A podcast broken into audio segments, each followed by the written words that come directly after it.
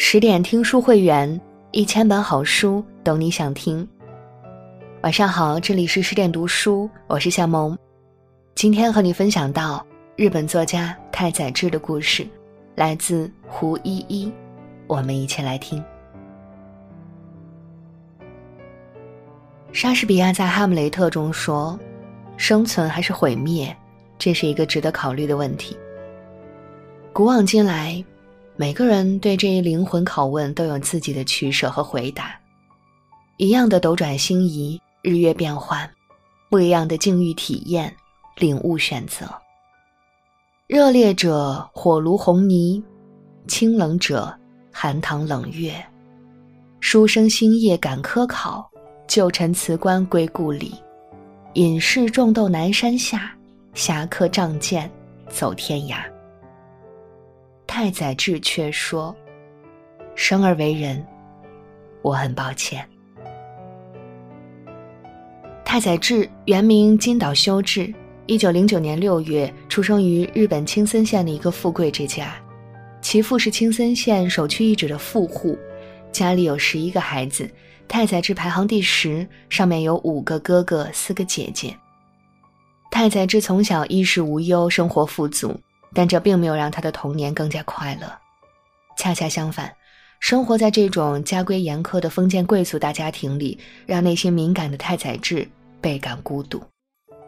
父亲和长兄在家里拥有绝对权威，幼小的他总是被忽略。吃饭时，他坐在最末席，而父亲和长兄拥有自己专门用膳的房间。他有一次忍不住进到这个房间，便受到了责骂。父亲给太宰治的印象是忙碌而模糊的，偶尔清晰片刻，也是威严而让人恐惧的。因为孩子太多，太宰治并不是由母亲带大的，而是由姨母和保姆带大，所以这个内心极度缺少爱的小男孩，从小就安静内敛，喜欢静静的看书。在他的自传体小说《人间失格》里面，主人公叶藏就是他的缩影。他这样描述童年：我对别人总是害怕的瑟瑟发抖，靠着扮演小丑来引发人发笑，甚至还在比家人更难以沟通、更可怕的男佣和女佣面前拼命的扮演着搞笑的角色。在家中，幼小的太宰治倍感压抑，他因为不会与人沟通交流，内心格外敏感脆弱。在外面。金岛家少爷的身份也让别的孩子对他退避三舍，敬而远之。他没有朋友。一次，镇子上来了一个马戏团，孩子们欢呼雀跃，十分好奇，便一起偷偷的来到帐篷外面偷看。结果被工作人员发现了，其他的孩子都被赶跑了，工作人员却允许太宰治进到里面去看。太宰治并没有为此而开心，反而他被同龄的孩子们更加孤立了。同伴的防避疏远，家人的冷漠疏离，都深深刺痛着童年的太宰治，加剧了他内心的自卑和敏感。他只能用恶搞自己、愉悦他人的逗逼精神来掩盖自己内心的脆弱彷徨。他说：“当我笑的时候，只有我知道我在哭。”此后，在他一生的生活轨迹和文学作品中，都充斥着浓重的颓废气息和苍凉的孤独底色。从心理学的角度来讲，童年的经历和阴影是人在终其一生都无法消弭，却总是试图去填补的情感缺口。现代心理学之父阿德勒在《洞察人性》中说：“孩子在婴幼儿阶段感受到的特别的压力，必然会对其人生态度造成影响。”并从根源上决定其世界观和宇宙观。纵观太宰治的一生，自卑感和罪恶感与他如影随形，其童年成长经历和情感体验的影响更是深重而悠远的。也许受到童年独自阅读的影响，从中学时期开始，太宰治开始创作小说，并将芥川龙之介奉为终身的偶像。立誓要成为芥川龙之介那样的作家。一九二七年，太宰治崇拜之极的偶像，号称鬼才作家的芥川龙之介自杀身亡，太宰治深受打击。十二月十日夜，太宰治采用和芥川龙之介同样的方式自杀，服用安眠药。因为剂量不够，自杀未遂。同所有青春期的孩子一样，迷茫与困惑伴随着青春的成长苦痛，只不过在他身上被无限放大。太宰治的一生经历过五次自杀，这是第一次。一九三零年，太宰治进入东京帝国大学法文科就读，因为当年芥川龙之介也曾在这里读书。太宰治在读书期间并没有勤于学业，相反经常逃课，生活也很颓废。有个段子是说，考试的时候，老师问太宰治，只要能说出一位老师的名字，就算他过关。可是他一个也不知道。一九三五年，朋友为纪念芥川龙之介成立了芥川奖。今天的芥川奖已经成为日本作家的最高荣誉，但在当年成立之初根本无人问津。但是太宰治对这个奖项却十分在意，志在必得。他是为了向自己的偶像致敬，证明自己。只可惜阴差阳错，连续三届。太宰治都与芥川奖失之交臂。第一届芥川奖，太宰治的小说《道化之华》和《逆行》入围，但是却没有获奖，因为评委川端康成提出了反对意见，作者的生活太过乌烟瘴气。第二届芥川奖因受到政治事件影响，没有获奖者。第三届芥川奖，太宰治的作品根本就连入围的资格都没有。因为评选条件做了修改，前两届的候选人不得进入候选名单。越想得到的，越得不到；越想留住的，越会失去。被太宰治奉为偶像的芥川龙之介，太宰治孜孜以求，想离他更近一些，想成为他那样的作家，却一直没有得到这个奖项。此事让太宰治耿耿于怀，甚至万念俱灰。这期间。太宰治因患盲肠炎住院治疗，服用大量镇痛剂，导致药物中毒，身体也每况愈下。作家坂口安吾说：“很长一段时间，吗啡成了他的日常膳食。”一九三七年，太宰治又一次自杀，这次是跑去山上上吊，结果绳子断了，自杀未遂。内心敏感的人，即便很受伤。也不会在外在表现出来。从小压抑的太宰治已经习惯将一切藏于心里，只能自我痛苦、自我折磨罢了。关于伤痛，我们都了解的太少，每一次都把它小心翼翼珍藏，唯恐被人偷窥了去，却任由他在心中狞笑着将你割裂开来，却并不知道如何与他把酒言欢。握手言和。有人说过这样的话：伤疤之所以会痛，是因为我们热衷于抚摸和回味。太宰治在日本被推崇为天才作家。一九三九年，凭借《女生图》获得第四届北村透谷奖。太宰治在短短十五年的写作生涯中，创作了三十多篇小说。有阴火、虚构的彷徨、灯笼、奔跑吧梅勒斯、唯庸之妻、斜阳等脍炙人口的作品，其中斜阳和人间失格艺术成就为最高，被誉为日本战后文学的金字塔级作品。深厚的艺术造诣和成就，并没有让太宰治内心的压抑和痛苦得到缓解，只不过，随着年龄和阅历的增长。他的作品中不再仅仅是颓废和叛逆，开始剖析更为深刻的思想解放，奠定起无赖派文学的基调。当时文坛的川端康成、三岛由纪夫都对太宰治评价很差，三岛由纪夫甚至直言不讳：“太宰治气弱，人也很讨厌了。”在一次文学聚会上，三岛对太宰治很不礼貌地表示：“我很不喜欢你的作品。”太宰治并没有生气，也没有恶语相向，而是付诸一笑。既然你来了，你还是喜欢我的吧。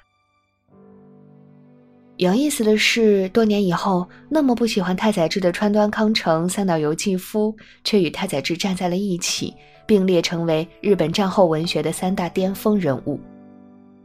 在太宰治生命的后期，因为长期混乱无序的生活方式和精神的自我折磨，太宰治的身体已经是破败不堪。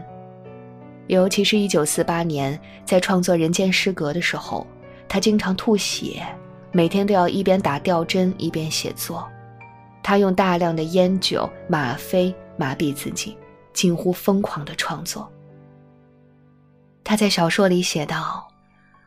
我更像一个丑陋的怪物，虽然很想普普通通的活着像个人，但社会却一直将我视作怪物。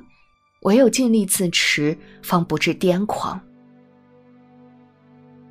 国家不幸，诗家幸，妇道沧桑，俱变功。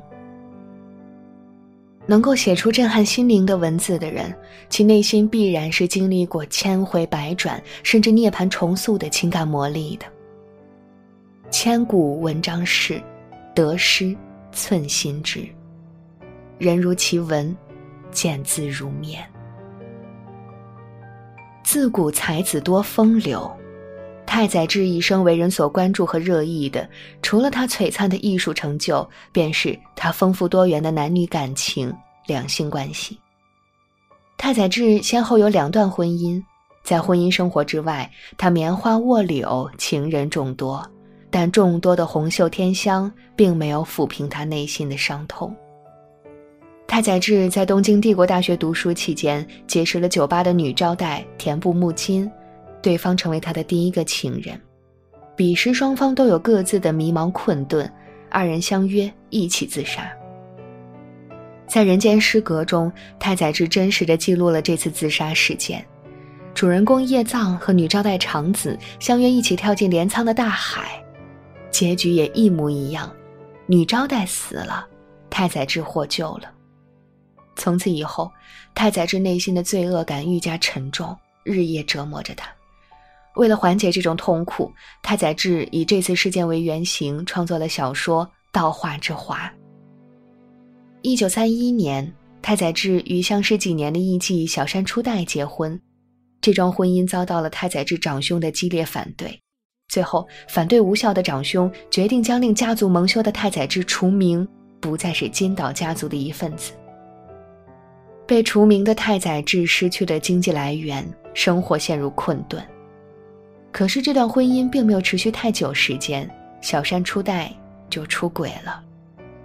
感觉备受伤害和背叛的太宰治要求小山初代和自己一起赴死，二人一起吃安眠药自杀，同样是剂量不够。自杀未遂，二人分手。一九三九年，太宰治在老师的撮合之下，与出身大家闺秀的石原美智子结婚。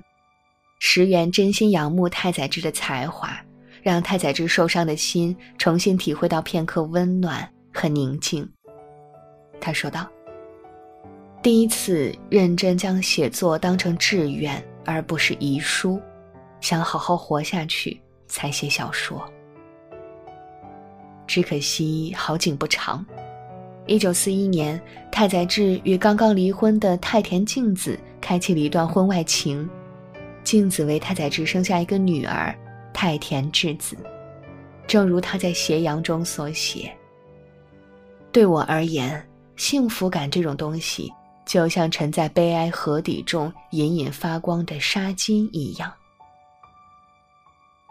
之后不久，太宰治的读者兼粉丝山崎富荣因对其小说的狂热迷恋，成为他的最后一任情人。内心极度缺少爱，却又完全不懂拒绝的太宰治，一次次的伤害了深爱他的女人。他在《人间失格》中写道：“我所有的不幸，恰恰在于我缺乏拒绝的能力。”因为我害怕，一旦拒绝别人，便会在彼此心里留下永远无法愈合的伤痕。一九四八年六月十三日，在《人间失格》发表当月，他与山崎富荣一起相拥投入玉川上水，双双自尽。他最后的遗言是：“不要绝望，就此告辞。”明明那么苦闷压抑，却无以言说，明明那么热爱生活，却心负罪恶；明明充满爱和希望，却一直被冷漠与绝望裹挟，终至毁灭。太宰治的一生，矛盾纠结，错综复杂。出身豪门，家世显赫，却被逐出家门，一生艰难困顿；才华横溢，成就斐然，却主动赴死，寻求心灵解脱。红袖添香，情人众多，却苦闷彷徨，饱受折磨，无法释怀。他用肉体的沉沦堕落，去成全灵魂的自由解脱，唯一所想便是对这个世界充满歉意。其实，何尝不是对心中的自己充满歉意？昨天，朋友送了一只百合给我。小心翼翼地拿回家，修剪蓄水后插入花瓶之内。今早醒来，房间里的每个角落都暗香浮动，沁人心脾。昨天还羞涩不已的花苞已经层叠开来，尽显妖娆之态，傲人之姿。这个世界如此博大浩渺，有昙花指一现，亦有松柏清万年。大到女娲补天之时，小到佛祖镜前尘埃，都独一无二的来过、爱过、痛过、哭过、经历过、失去过，不必心存愧疚，更无需道歉。无论是对这个世界，还是对世界中渺小的自己，不必抱歉。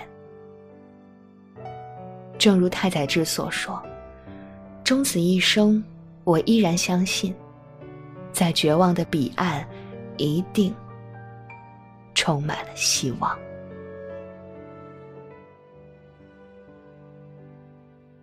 好啦，亲爱的朋友，今天的文章就和你分享到这里。